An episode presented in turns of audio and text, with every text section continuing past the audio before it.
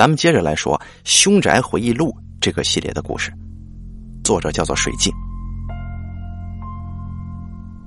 我也是那种早出晚归的房产中介。老实说吧，干这行的呀，外人看似是挺好赚钱的，其实啊，很多痛苦跟压力是别人看不出来的。讲讲这几年卖房子所遇到的事儿吧。老实说，遇到的事儿可真不少啊。你们觉得房子里面，当你卖到凶宅的时候，哪一种凶宅里面的死者死亡的方式是最可怕的呢？上吊、烧炭、跳楼、割腕、凶杀，还是意外呢？我告诉你们吧，通通都很可怕，今生难忘啊！我记得从台北回来台中的时候，我换了一个品牌的中介公司。我接过一间房子，那个房子老实说啊，我并不清楚当时发生过什么事只有事后同事看我的接案之后提醒我，我查过之后才知道。当时接案的时候，只知道这是这片区域里边最有名的房子，是高楼层，采光通风那都是一流的。这大楼的本身又有一些名人雅士在这住着。但是，当我知道那个房子发生过意外的时候，我还是挺惊讶的。重点是，那个屋主竟然还很轻松又很戏谑的方式，笑笑告诉我说：“哎呀，对呀，不过还好啦，意外嘛。”我心想啊，意外个什么呀？要不是因为同事提醒，要不是因为上过新闻，要不是我来问你，你他妈会这么轻松的告诉我这是凶宅吗？但是骂归骂呀，因为价格不高，引来很多人看。我一开始去，我去了三回，都是我自己一个人去的。因为这个凶宅呀，死去的人是意外坠楼。对于阳台，我是一直不敢靠近的，我甚至连阳台都不敢开。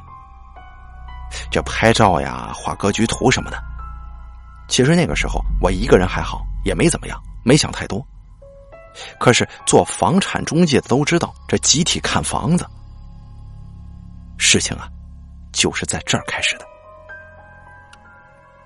我记得当天集体看房子，大概是六个人去的，他们都知道这是凶宅，可是价格低，这也是一个卖点呢。当同事进屋的时候，每个人对于房子的评价几乎都是用“完美”这个词的。既大气又是高楼层，全视野是畅通无阻呀。就在这个时候，有个白木同事说：“那个死者呀，是在那个地方坠楼的吗？”他好想看一下。说完呢，这人就走去把阳台的玻璃窗就打开了。说真的啊，不知道哪里来的感觉，在他开窗前。有一个强烈的声音在对我说：“不要开，不要开。”正在要阻止的时候，但是已经来不及了。开了玻璃窗之后，我才知道为什么我一直害怕。六个人在那一瞬间同时感觉到一股很强烈的压迫感，一种很强大的愿力影响着我们。我们都开始有点头晕，想吐了。其中一个同事说：“哎，那你你们会不会突然觉得想吐啊？有一种压力呀。”另外其他人就知道是怎么回事了。你们有看过猎人的话呢，就能想象天空竞技场不会念的小杰跟奇牙面对强大念力的那个画面吧？不吓唬大家啊，我们都感到想吐，而且呢。这面前的画面都开始有些扭曲了，这可好了，六个人全部一连三天梦到自己在跳楼呢。因为隔天上班就说：“哎，我昨天晚上梦到自己跳楼了。”怎么，你也是啊？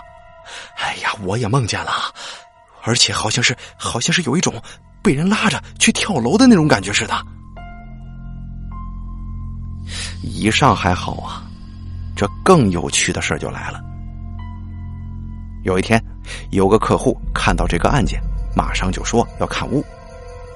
当然，事先我们也告诉他这是凶宅，但对方说没关系，看就看呗。但是这臭家伙竟然约时间约到晚上的十点钟看房子，我操！晚上十点呢？你他妈有没有搞错呀？一般这么晚是不给看屋的。你大楼这柜台，人家十点连警卫也不会让你进吧。但是啊，那间屋主交代了，随时可以看。他真的确定要十点去看房子吗？我想了一下，说：“我我可以在楼下帮你看，呃，你帮我带去看屋好吗？”这当然不可能了。这老兄啊，二话不说就把钥匙丢给了我，马上说：“我等等啊，要去巡逻，没空。”那我只能自己带看了。说真的啊，客户这回是来了，加上我两个人，我们就往上去了。这个看房子呀，先敲门，这是礼貌；跟人家打招呼，这也是跟无形的那些人在打招呼，意思就是。知会一下，然后就是轻轻的敲三声门。我停了一下，准备插钥匙开门的时候，我听见那个门有一种回应，也敲了三声。哎，说真的啊，这敲门声很清楚的，聋子都有可能听见呢。那一层是很安静的，就我跟住户两个人。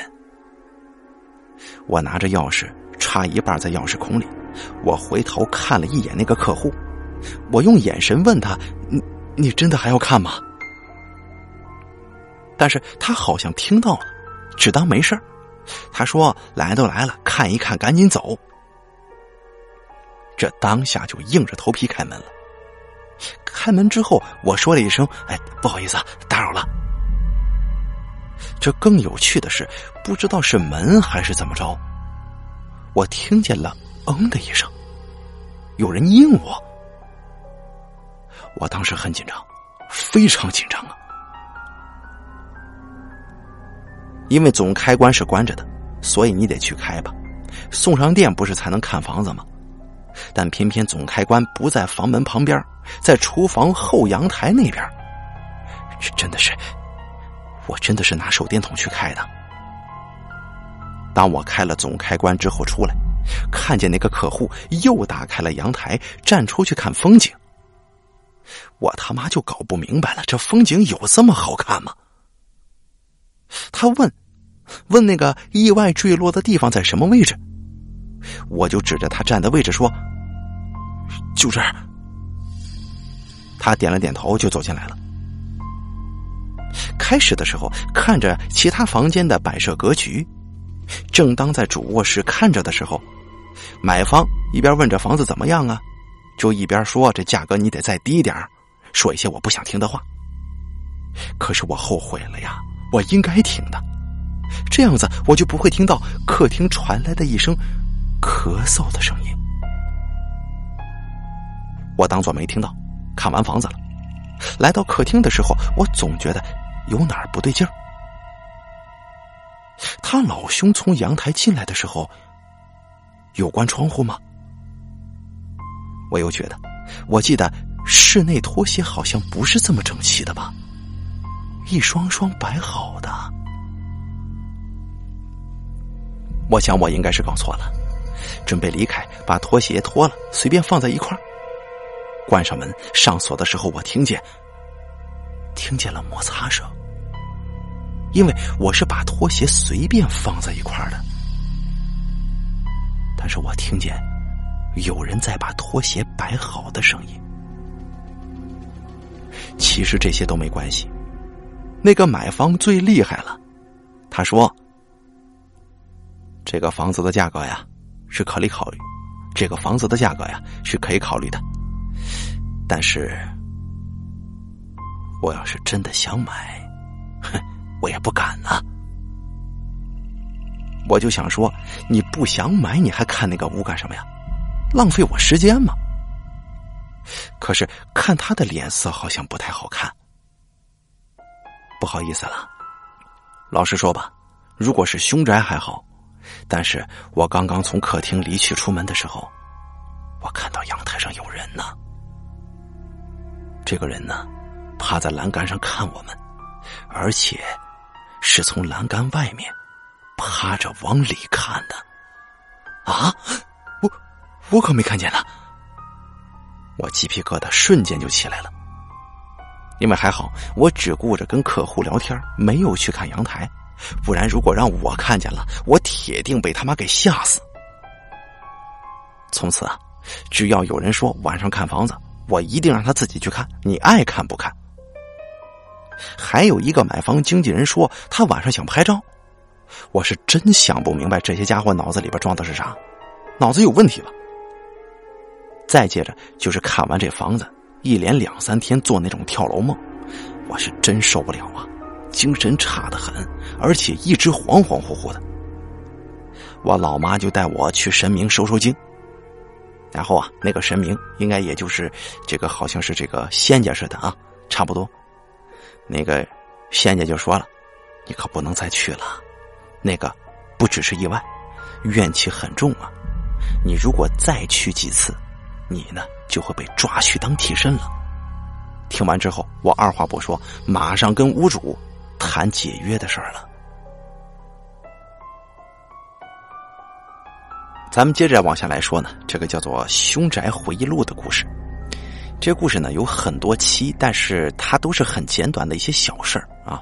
他就是一个卖房子的中介，他也不是什么作者，他就是写出来他的一些经历，台湾那边的啊。这故事呢，都是由咱们直播间的一个来自台湾的朋友给咱们提供的，他当地的一些故事，它里面有很多的这个当地方言以及俚语呢，比较难懂啊。这个读起来有时有的时候呢词不达意，希望大家能够理解啊。这是咱个人不太懂那边方面的那些事儿啊，希望大家能够理解。咱们接着说第二个，咱们这个节目呢来说一说烧炭吧。人呢有的时候挺奇怪的。明明很怕痛，但是却又想死。那么，你想舒服，还想死，还想没有痛苦，该怎么做呢？这个烧炭呢，似乎是很多人自杀的首选。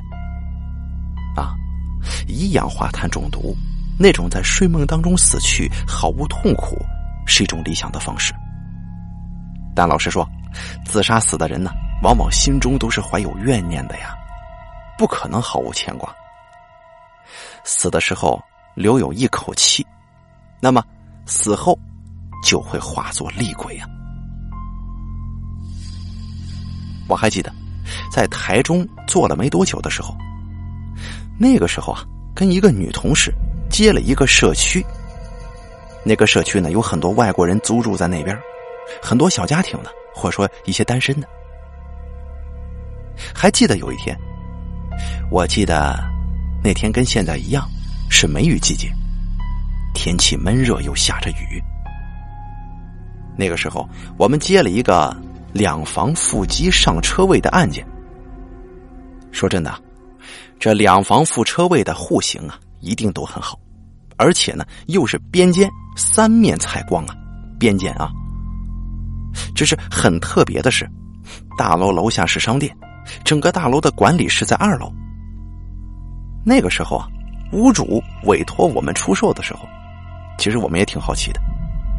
像这样的物件，一般来说会有很多人来买的啊。价格低，而且生活机能又相当高。这楼下就是是吧？大商店嘛，这个采光还好，还是边间三面透光。这个临近学校，附近的商家又多。那个时候我就想啊，哎呀，坏了，这回可真捡到宝了啊！老天爷赐财呀！可是也正是因为这个样子，才知道这天底下可没有白吃的午餐呢。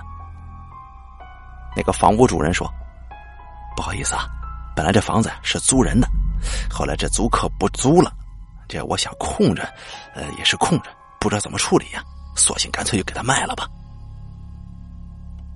说真的啊，他开的价格很便宜，是属于那种什么呢？投资价，也就是说你买进来是有升值空间的那种。那时候我没想那么多，签完委托之后，我呢就跟屋主进行咨询，这房子啊有什么不好的地方啊？怎么着怎么着？问完一些事项之后，我就心说，我去拍个照吧。但是啊，在座的各位应该知道，这委托书当中啊会有一个屋况确认书。我记得我跟我同事还有屋主就说了，我就问他，我说您这房子。应该是没有漏水啊，或者说之类的，啊，包括那种意外身故的事儿吧。屋主这个时候啊，就顿了顿，就说了：“啊啊，没什么意外身故啊，没死过人，这这也没漏水啊。”那我就问了，我说：“您这房子有没有发生过死亡或者说他杀之类的事儿呢？”嗯，没有，没有。当然没有了，有的话这租客也不租啊。那行，就这样吧。两个人开开心心的去拍照。到了社区的时候啊，其实已经是傍晚了。那个警卫看见我们，其实他一看就知道我们俩是中介，就说了：“你们要去看哪间房子呀？有没有带委托书什么的？”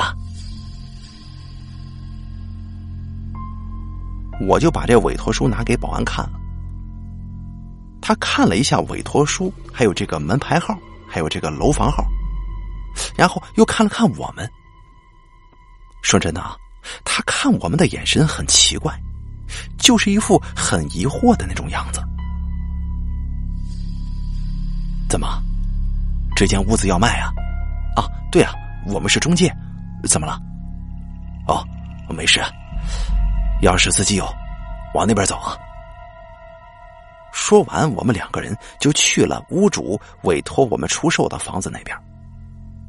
说真的啊，他一层蛮多户的，切成几个区块。很快，我们就看到了屋主的房子了。这屋主说，目前是空屋。可是，当然，这个礼貌上还是得有啊，得敲这个门。不过这回啊。我可能没想到，其实有些事儿屋主都知道，只是他不说。不过他不说，你可就永远都不知道。然后例行惯例敲门，敲了几声，停了个几秒钟，接着我跟同事就插钥匙开门。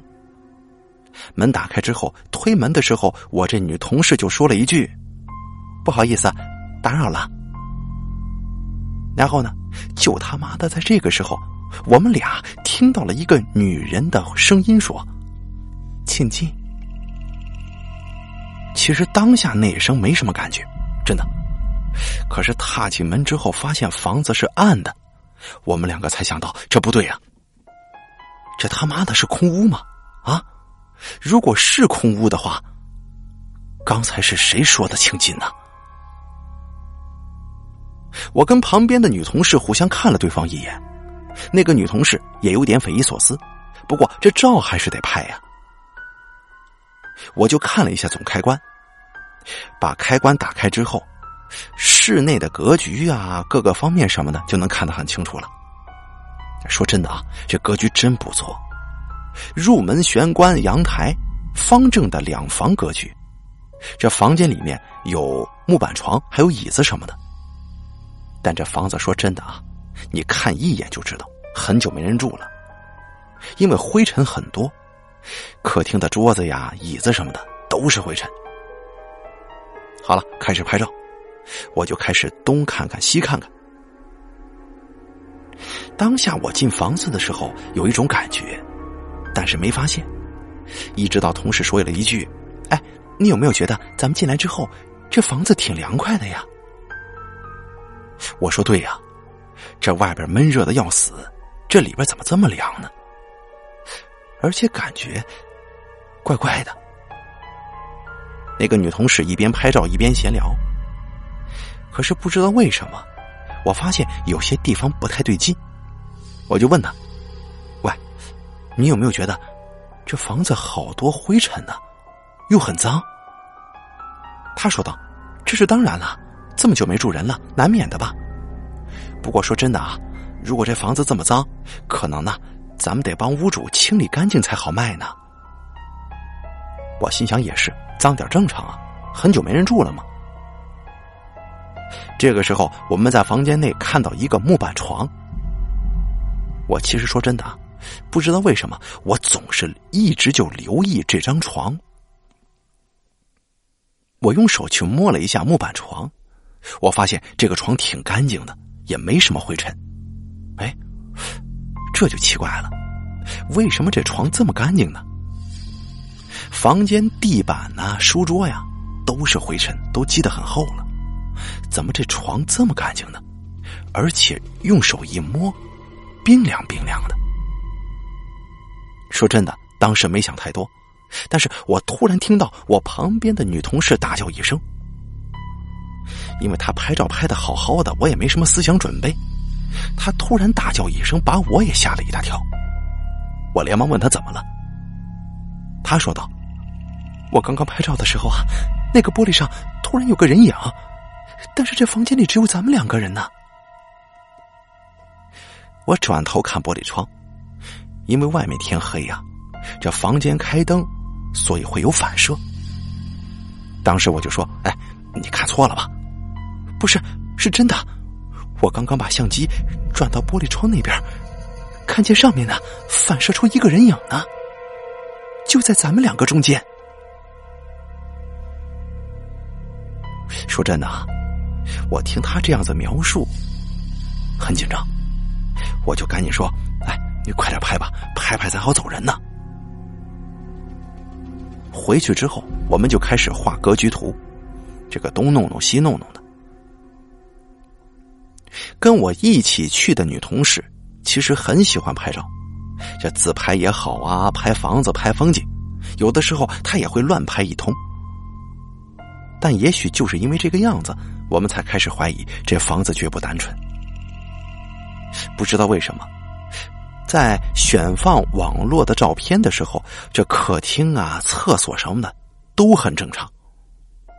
就那个有木板床的房间，拍了几张照片都是模糊的，不然呢，就是他拍房间的时候啊，各种拍不清楚。我就跟他说算了吧，反正啊，也就是那间房，而且他是两房啊。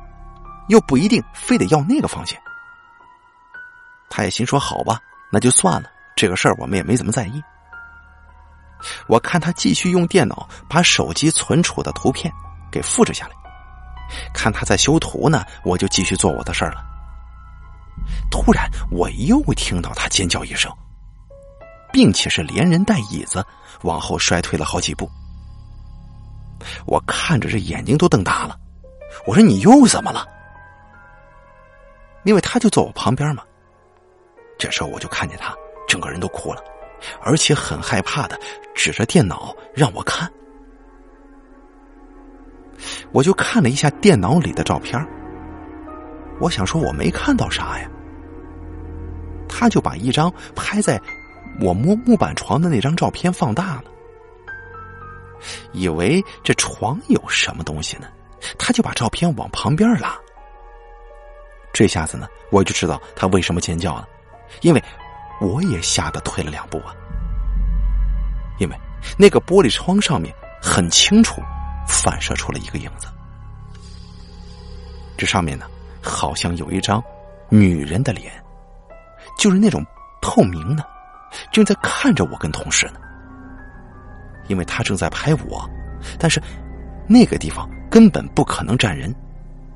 他又不是粘在玻璃窗上的，而像是反射一样，就这样子看着我跟我同事。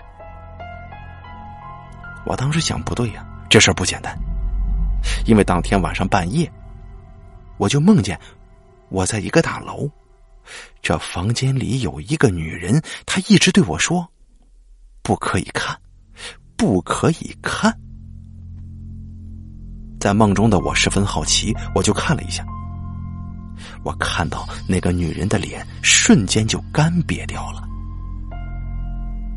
就这样，我一下子就被吓醒了。隔天，我看到我那个女同事脸色苍白，而且看他那样，他很不舒服。我听到他说：“昨天晚上我做梦梦到一个女孩子，她一直说不要看，不要看。但是我看了一眼，我发现那个女生的脸呢，瞬间就没有了，就是那种干瘪的。然后她就开始追我，这个在大楼里还找不到出路，就被吓醒了。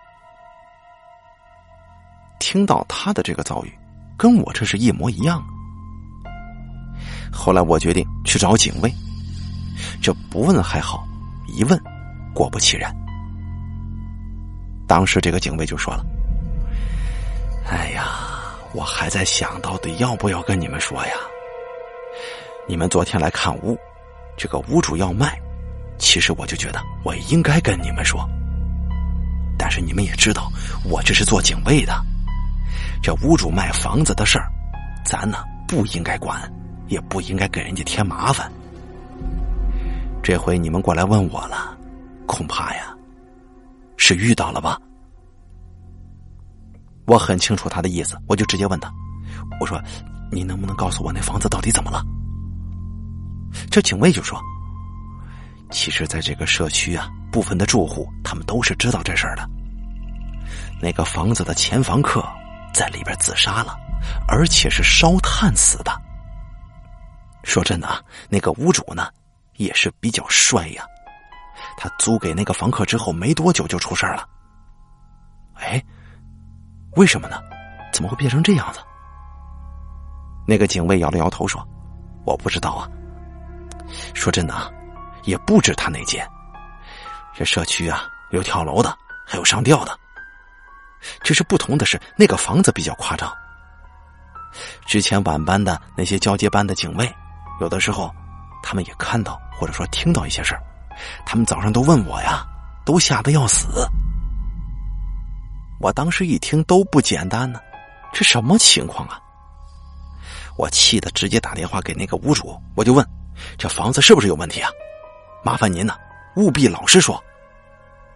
我逼问了很久，又把那个白班的警卫给他捅出来了。这个时候，屋主才说了实话。哎呀，那间房子租给别人租不出去啊！这租客吧，总说半夜有女人的哭声，甚至睡到一半被压床，还有抓住脚被吓醒的。哎呀，那个时候啊，租金没有收，我就心想啊，过来问问看吧。哪知道，过来两次我都没遇到人。后来实在不行了，我就报警处理，拿了钥匙打开门才知道，那个女的。把窗户、门缝都堵得死死的，人呢就死在那个木板床上的地方了。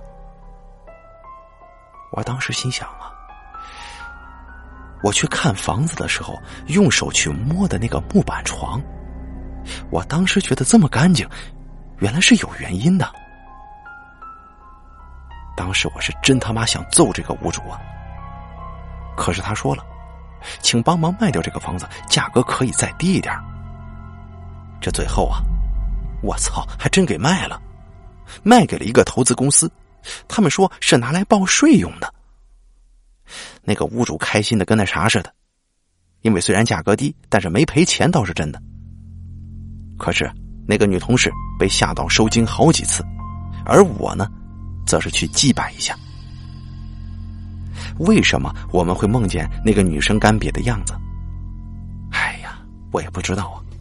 这有一段日子了，我还是心头有阴影。但老实说，这房子空置的久了，不管是不是凶宅，总会有一些东西住在里面的。这该祭拜的祭拜，该告慰的告慰。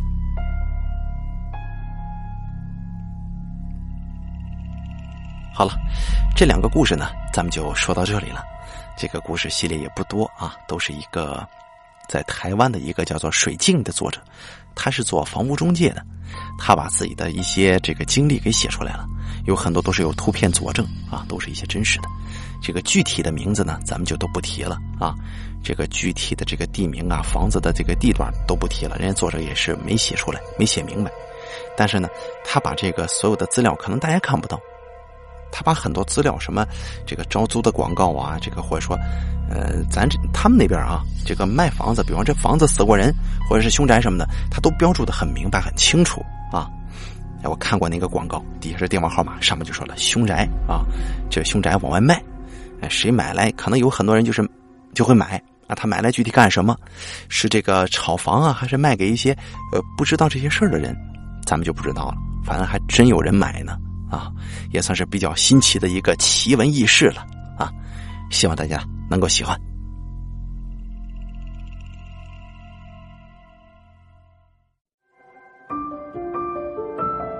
本期故事演播完毕。